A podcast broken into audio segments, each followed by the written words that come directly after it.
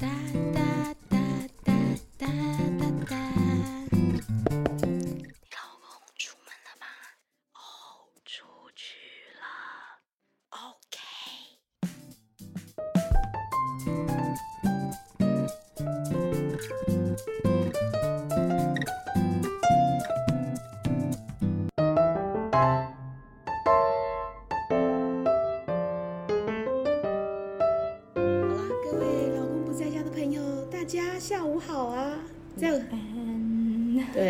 旁边是我们的 ella 小姐。，Hello，好久不见。，对，那我们今天呢还没有在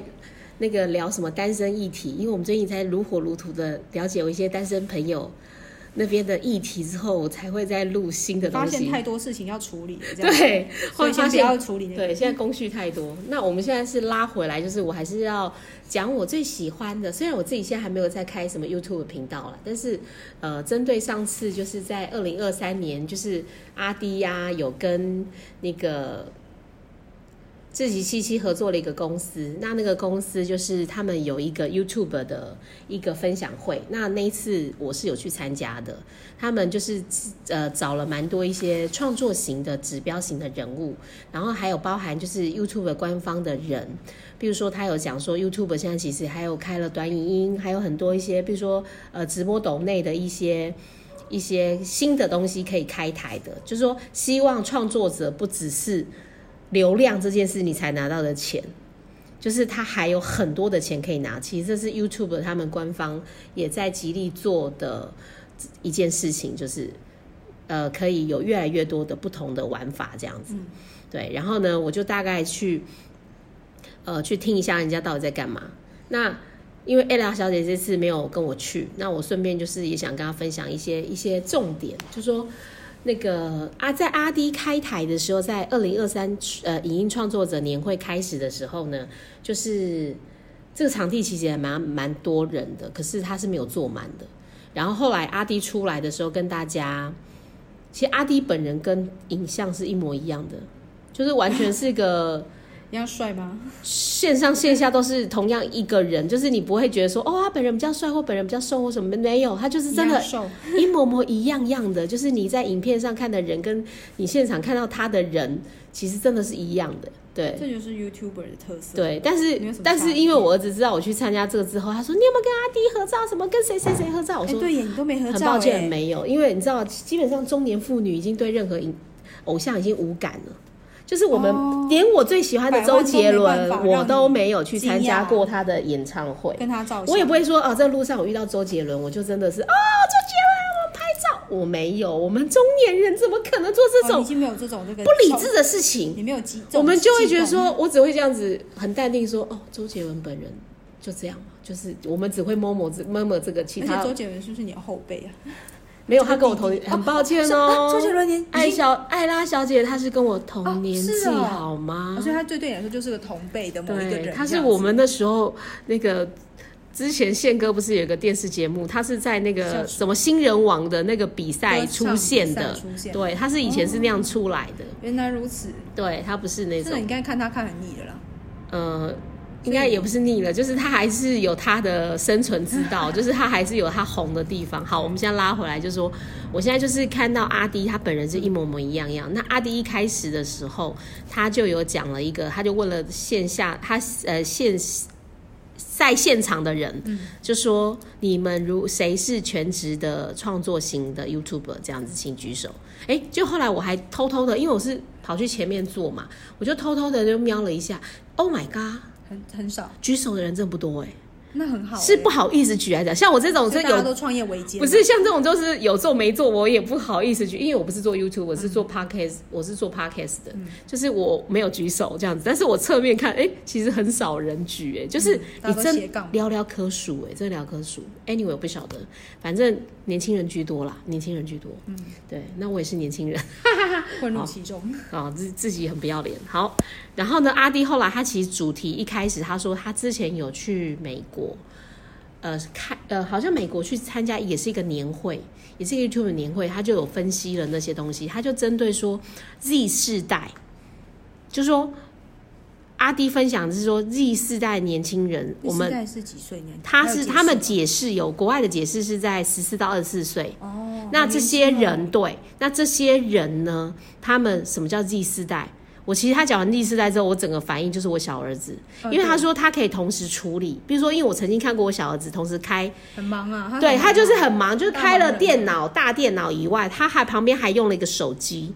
或是 iPad，他就同时会看了这个东西，又去操作，他就在网络上下虾皮的单，一边看他的货哦一，边看他的 YouTube 影片，对他同时干了两件事。所以阿迪那时候讲的 Z 世代的人，我非常有感觉，因为我儿子就是这种咖，他们可能的聚焦是只是十五分钟以内，嗯，他们就分心了，大老板嘛，他们就是很表浅。获得我专注力，我就要转台喽。对，然后他们就很容易会转台，然后他们不能 精深耕进化的人，然后我就非常有感，对我儿子就是 Z 世代的人，所以你怎么去短时间去吸引眼球这件事情，他们全部的人其实都会讲到一个叫做现在所有的平台都会进入叫短影音这件事，就是不不只是 YouTuber，他连 FB 现在都我自己在看 FB 的人。我都会无意间看到一些短影音的东西，它就是会在短时间让你看到他在干嘛，然后有趣的梗在哪里。那其实现在是所有的平台都会会去强化这件事情，或者是他们真的是在很专心全职做 YouTuber 人，他们都有讲的一个重点是，他们会想要在八秒到十秒会塞入一个爆点，嗯，然后他们会在每一分钟会安排一个笑点。就是他们会在长影音里面会置入这个，对对对。如果还是有做长影音的 YouTube，因为这么做，大家都转台了，这样。就是他们会，你知道吗？基本上专业级人物，他还是要有专业级的东西，他不能乱做嘛。嗯尤其现在是 YouTube 这么竞争的里面，就是还是要做这件事情。嗯对，要跟一般的市场做区隔。所以基本上阿迪的一开始，他就是会讲 Z 世代的创作的一些美感，然后你如何投其所好，就是你短影音就是要短影音的吸眼球的一些窍门，这件事情。然后再来就是后面那个时间，我觉得是时间真的蛮紧凑的，因为后面还会有个超认真少年，这个我真的不知道他是谁。呃，我哦，我我还有这个我还听过。艾拉小姐你知道吗？后来后面哦，我知道超认真少年啊，他就是在分享一些很认真的东西。对，他说他 他他原本原本是好像是做工工班工头出身的，嗯，做一些手作，对对对。他都做一些手作，然后很难的，不是你日常能够做到的，然后会实现一些可能发明吧，我记得。一些对特殊对特发明对。可是他有他有上班的人呢，他有吗？他现在有上班哦？不是他他是现在还有上班？他？是他是做 YouTube 以外，他其实有养一批人，他其实哦哦哦他是有开老板吧他是老板，他开公司哎、哦哦我他开什么公司你知道吗他真的是开那个，我真的傻眼哎、他是真的开公司的人，他是开卖发明吗？不是卖发明，他是真的好像是真的有在帮人家做公班的人，哦，他不是随随便便的，这是他的专业啦。对他的专业把它变得更有趣，然后拍影片这样子。对。我现在要找一下我之前的那那个档案。好，他是真的有开公司的人，我觉得大家可以去。结合他的专业。对他其实是他其实是真的从小好像就是不爱念书的小孩。嗯，这个人这个超认真三年少少年的这个男生，他是真的是从小就是不爱念书，然后好像就是打工，然后对，然后他是真的有去做工头哎，公班工头，然后开公司，然后艺术家，金对属雕塑对，对对对对对对美术系做，给你查一下资料所以。他是他其实是有开一个主要的公司，后来他才无意间进来做 YouTube 的。哦，然后他 YouTube 就就会有一些不同的梗，是有一些大公司工厂的根本进不去的，只有他刚好因为公司的状况可以进去，他就会进去做一些他的专门的东西他。其实是艺术家，对。然后他他口条其实本人口条很好，然后他有一个女生是他的制作人，不是他太太，不是他的制作人就是制作人。未来不知道了，可是我感觉他们很有默契，他们两个同时上台一搭一唱，对，然后他们就很认真的分析，而且甚至他的制作人到后来，他的 FB 你可以看一下，你进去看呃他，你知道他后来他的制作人把今打这一段就是 YouTube 分享的东西，他有做一个重点整理，我现在想到了，他有做还自己他有做重点整理，他的制作人。非常认真。他但他好像说他们无意间不知道怎么认识的。然后他们认识的时候，就是就是后来就一起做制，就是一起来协助他做制作这件事情。哦，对，好，所以呢，基本上那个超认真少年，因为比较不是我的喜欢的主题的东西，因为它就是比较属于那种综合工业的东西。对他，他基本上的业主或什么，他的自己本身的公司就是比较是什么什么捷运工程啦，一些核能所一些设备的东西。那因为这些的细节我不晓他到底是在做什么，所以他基本上他是主要的工作是做那个，然后他闲暇的时间他才来做 YouTube。可是因为他现在 YouTube 做起来之后，他也觉得他有教育的性质，他所以他后来就跟这个女生做了。就是他有特别找制作人，而且他有拍片师跟剪辑师哦。他光养他 YouTube 的团团队，他真的也是花很多成本哦。就是说他也是现在超认真少年的这个男生阿仔是，他也是很认真，就是在做他的频道。对。然后呢，我们超认真少年的的下一个啊，就是低卡的一个现在。慢慢跟那个什么迪卡很大耶，对，就是你也听过迪卡，而且他的我其实话题都是会还蛮有趣的，对那年轻人很有关系，对，因为就是你们年轻人比较会薪水啊，对恋爱啊，然后像我这 这几天才去听他说，原来他有讲一个，就是说现在你一个月收入要多少，或是你开销多少的一个主题。就跟年轻人相关，对，就是跟年轻人相关采访的话题。然后他们也是说，迪卡也是说，就是要认真做频道啦。他们也是说，你不够认真的话，就很容易被取代了。而且是要确定就是影片跟主题的风格。而且他又讲了一句话，一定要稳定的更新。所以这就是为什么我现在不想做，还没办法做 YouTube 的关系，因为我不能稳定的更新。对，就是我一定要让常大家常常看到我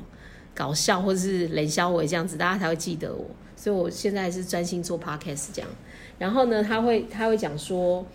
那个我是觉得每个 YouTuber 他的见解都不一样，因为可能是 D 卡他们就是一定要做节目的人，他们就会说他们不能仰赖单一节目。他们要创造第二个品牌的概念，对对，他他说避免就是说，如果你的第一个节目有衰退的话，那你其实还会有一个副品牌的概念，对。但是我觉得但是我们没那么多人，没有，基本上我就觉得说，我们是要全心做这件事情，才能去检讨啊。我觉得他们都是身经百战，从不会到会，然后一直身经百战检讨修正。我觉得这是任何产业都需要的东西不。二法，对，然后就是那个 YouTube 的那个主要的那个女生，她就是要刚刚有讲了，就是她会告诉大家，就是说其实 YouTube 现在已经开了很多的一些平台的收入管道。那因为我没有再去特别去查这些细节，如果真的想要知道细节的人，其实去呃 Google 大神问一下，其实就知道说，其实官方现在会很多样化的给我们创作人、创作者做一个变现的的管道，就是包含你直播、抖妹，对，就是是官方也有也有来，所以他就讲了蛮多的。嗯，然后另外呢，下面呢就是还有个 Pace Play 的里面的人，他也会有讲过说，小型创作者如何发现自己的利基的市场，他也会有在上面分享。然后比如说，因为本身 Pace Play 它现在就是有一点是那个网红经济的公司，它本身也是有线上课程的一个平台，所以它就是会说，呃，还可以尝试团购，比如说做一些卖自己的卖得动的商品，它会比较分享到有一点比较是业配或团购的方式，或开课程。他会觉得说，因为 YouTube 本来就不是只有一种钱而已，它其实可以拓展非常多的一些金流。对啊，没错，对就看你赚不赚得到啦，没错你赚钱，没错就看你赚不赚得到喽。，对，然后来再来最有感的就是一个艾丽莎莎，在之前她在卖线上课程的时候，对她自己在线上课程卖的时候，她就是有带货。那因为本身带货这件事情，我就是非常的有一些想法，是因为在前几年的时候，我刚好无意间认识了一个爸爸，他的后台就是做社群团购的东西，然后因为。看到了一个他们去找一个对应的基金的商品，然后对应到一个对的 KOL 的妈妈族群，他单礼拜的业绩创造两百业绩，所以那一次单一个商品一个 KOL 给我的想法是很惊人的，所以在艾丽莎莎分享这个团购的这个心法的时候，我非常的有感觉，我非常有感受，是因为艾丽莎莎一开始她是讲说，她人生其实都没有团购这件事，一直到他，他其实都是做业配，对他都是做业配，他有固定的业配，然后是一直到和艾丽莎莎不是那一次。你说那个那个喝那个什么排毒的东西，所有的形象顿时崩坏崩裂，所以她完全那时候业配都没有。其实艾丽莎她，我觉得她是一个很棒的女生，她觉得因为她有开销，她就觉得，你知道她当下是怎么样吗？她自己去找厂商、欸，她自己去找厂商说，我跟你业配试试看好不好？所以我觉得我欣赏艾丽莎莎是那种越挫越勇个性，她对当下瞬间。团购，她瞬间的叶配都没有她反而后来说，她接了叶配之后，她现在反而很爱接业配，而且他现在业配而且他也接团购之后，他现在对。改，因为他发哦，对我讲错了。对，对对对对，你讲对，我是顺着一直讲错。然后他就说他反而现在很喜欢团购，嗯，因为他说团购他反而比业配多，对对，没错，带货，对这个你也知爱我们艾拉小姐也也也知道。很，常听他讲啊，常听他炫耀啊，对。都买板桥的房子，对，江子翠捷运出来，哦，这个我真的不知道哎，超精，你不知道在哪不知道。我觉得他是有听着九妹的，因为对风水还有九妹一直教我买房子啊。九妹嗯。不是看看房子看的很有心得啊，一直会分享她的好朋友，无形无形中就会被朋友影响到啊，对啊，爱买房子，所以他去买去板桥。了，赞哦。而且很精华，很精精华。的就是在那个捷所有车捷运板桥捷运呃板桥车站。江子翠也是一个很大的、很方便的站，这样。了解，羡慕吧。羡慕所以大家，你知道怎么样住在精华地段吗？原来住在那种地方，你就是非常厉害的团购主或是 YouTuber。对，所以呢，哇，未来我们勉励自己。然后呢，所以艾丽莎莎，而且她的口条其实真的真的很好。你听她讲话，她就滔滔不绝，一直讲她喜欢的东西，一直讲。然后她那天都是没有讲到她的什么线上课程，可是还她是对，因为他对因为他这个，他这个，因为他这个的讲座，我觉得很好，是有的人是主讲。那艾丽莎这个时段是跟一个女生，就是我不认识她，福尔斯廷，一个说就是也是会 KOL，就是卖很多接对接团购跟那个什么塑身裤哦，哦。就是那种瑜伽裤，他卖的很好，他就跟艾丽莎莎是同时一起做对谈的，所以会有一个女生的主持人去跟他们两个对话。那其实对不起，有比较就有伤害了。嗯。我我真的没有不认识两位，我也没有去要损谁，但是我个人的看法是，当下听他们两个的声音的时候，嗯。我会觉得艾丽莎莎对于她自己那个团购这件事情，他是叭叭叭一直叨叨，不会让你觉得不舒服，可是他就叭叭很有热忱，很开心的一直分享下去。所以基本上艾丽莎莎她的特质是我会欣赏的，她有她的那个独特的现场魅力，这坦白讲是真的。而且她真的已经到说，我团购什么商品，我自己已经有敏锐到说这个产品会中，这个产品不会中。艾丽莎莎已经有这种敏锐度，所以她真心是热心分享这个产品的人。对。呃，天分，对。天分就是。对，那接下来呢，到下午的时间之后。其实志奇七七也有出来讲，可是志奇七七会讲一个很妙的东西是，他就是一个老板，嗯，他很正面的就讲一件事情，税的问题。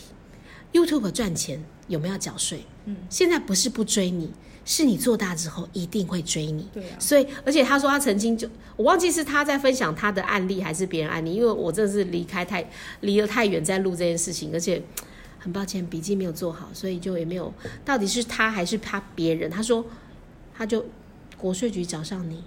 追溯你前面五年的、哦，一次补足，嗯嗯，所以他说哇，一次补足的时候好几十万，好痛哦，啊，怎么又少？好几十万还好欸，几百万我忘记了，反正就是。以他们的就是追，被对，他说我对，他是说税务不是没有来处理，是没有来查你而已，所以你要尽早去了解这些问题，一定要主动出击。对，然后他还有讲一个，就是他很他很很妙的一件事情，他的主题的幻灯就是讲感情好呢，一定要谈未来的所有权；感情不好呢，合伙人，对你谈所有权的时候，就是计较跟伤害，所以他意思说，在团队一开始成立的时候，就要谈好 YouTube 分润这件事情。嗯然后说，比如说好，假设一个，然后假设艾拉小呃你是为主的 YouTuber，我是做幕后幕僚，嗯，那请问一下，我们一样共同经营这频道，嗯，你要怎么分？你一半呢？他说不能一半，你知道为什么不能一半吗？因为当如果我们两个抵触主题的时候，我们两个一半的时候，到底要听你的还是听我的？哦，你说要一大一小，他他说一一定要五一四十九，哦，比如说两个人在抵触一个主题或抵触一件事情的时候，你先听我的，因为我要有一我比例比较大，哦你先听我的。他说一定不能五五，不能五十五十，因为到时候当有一个决议的东西的时候，到底是谁要决议，谁要当头？哦有道理。对，这是我想到了自这个习七七的他所一开始讨好呃谈论好的频道所有权分配是这样子。不然才不会呈现说会有问题。嗯嗯嗯，对。认同。对，然后他说经营团队呢，不，他说不只是要把人才放在一起，他觉得还要培训跟管理，不然以后都会出事啦，就是到时候一定会有问题的啦。对，而且他后来还很有感的一件事情，是因为他曾经有胖过嘛，很胖，然后身体状况还是什么的，他觉得说一定要自己先把自己顾得很好，身心灵都经营得很好，他才觉得能把频道做好。他说，确保有生活的输入，才能确保你输出的内容，包含我们的阿迪阿迪英文也是一样。身心的对，不能为了盲追而盲追，一定要先把自己顾好，身心灵顾好，健全的人生，健全的个人，你才会有健全的频道，然后才能好好的走下去。所以志奇七志奇他就是帮我们分析这件事情，嗯，对，然后再来就是一个我也不认识他是谁，就是是睡的问题，哎、他没有睡，就是他有他会让你睡着。哦，你说 Chip 吗？他是我的安眠良药，你说 Chip 先生吗？是我的安眠良药。可是后来我，可是后来我发现呢、我真的是因为 Chip 那天有来，我才去看 Chip 是谁。呃因为他对啊因因为 Chip 的频道它是因为主题比较不会，因为 Chip 的频道它是有兴趣的它是讲比较影音、对历史那些东西的，可是我觉得我觉得果然 YouTube 会很争议，就是像我觉得我还蛮欣赏他，可是我另外一个年轻单身朋友男生。他不欣赏他，他觉得说他可能有对于历史背景会有点出入，就是说当下。可是后来我发现他其实还蛮有一些梗的呢，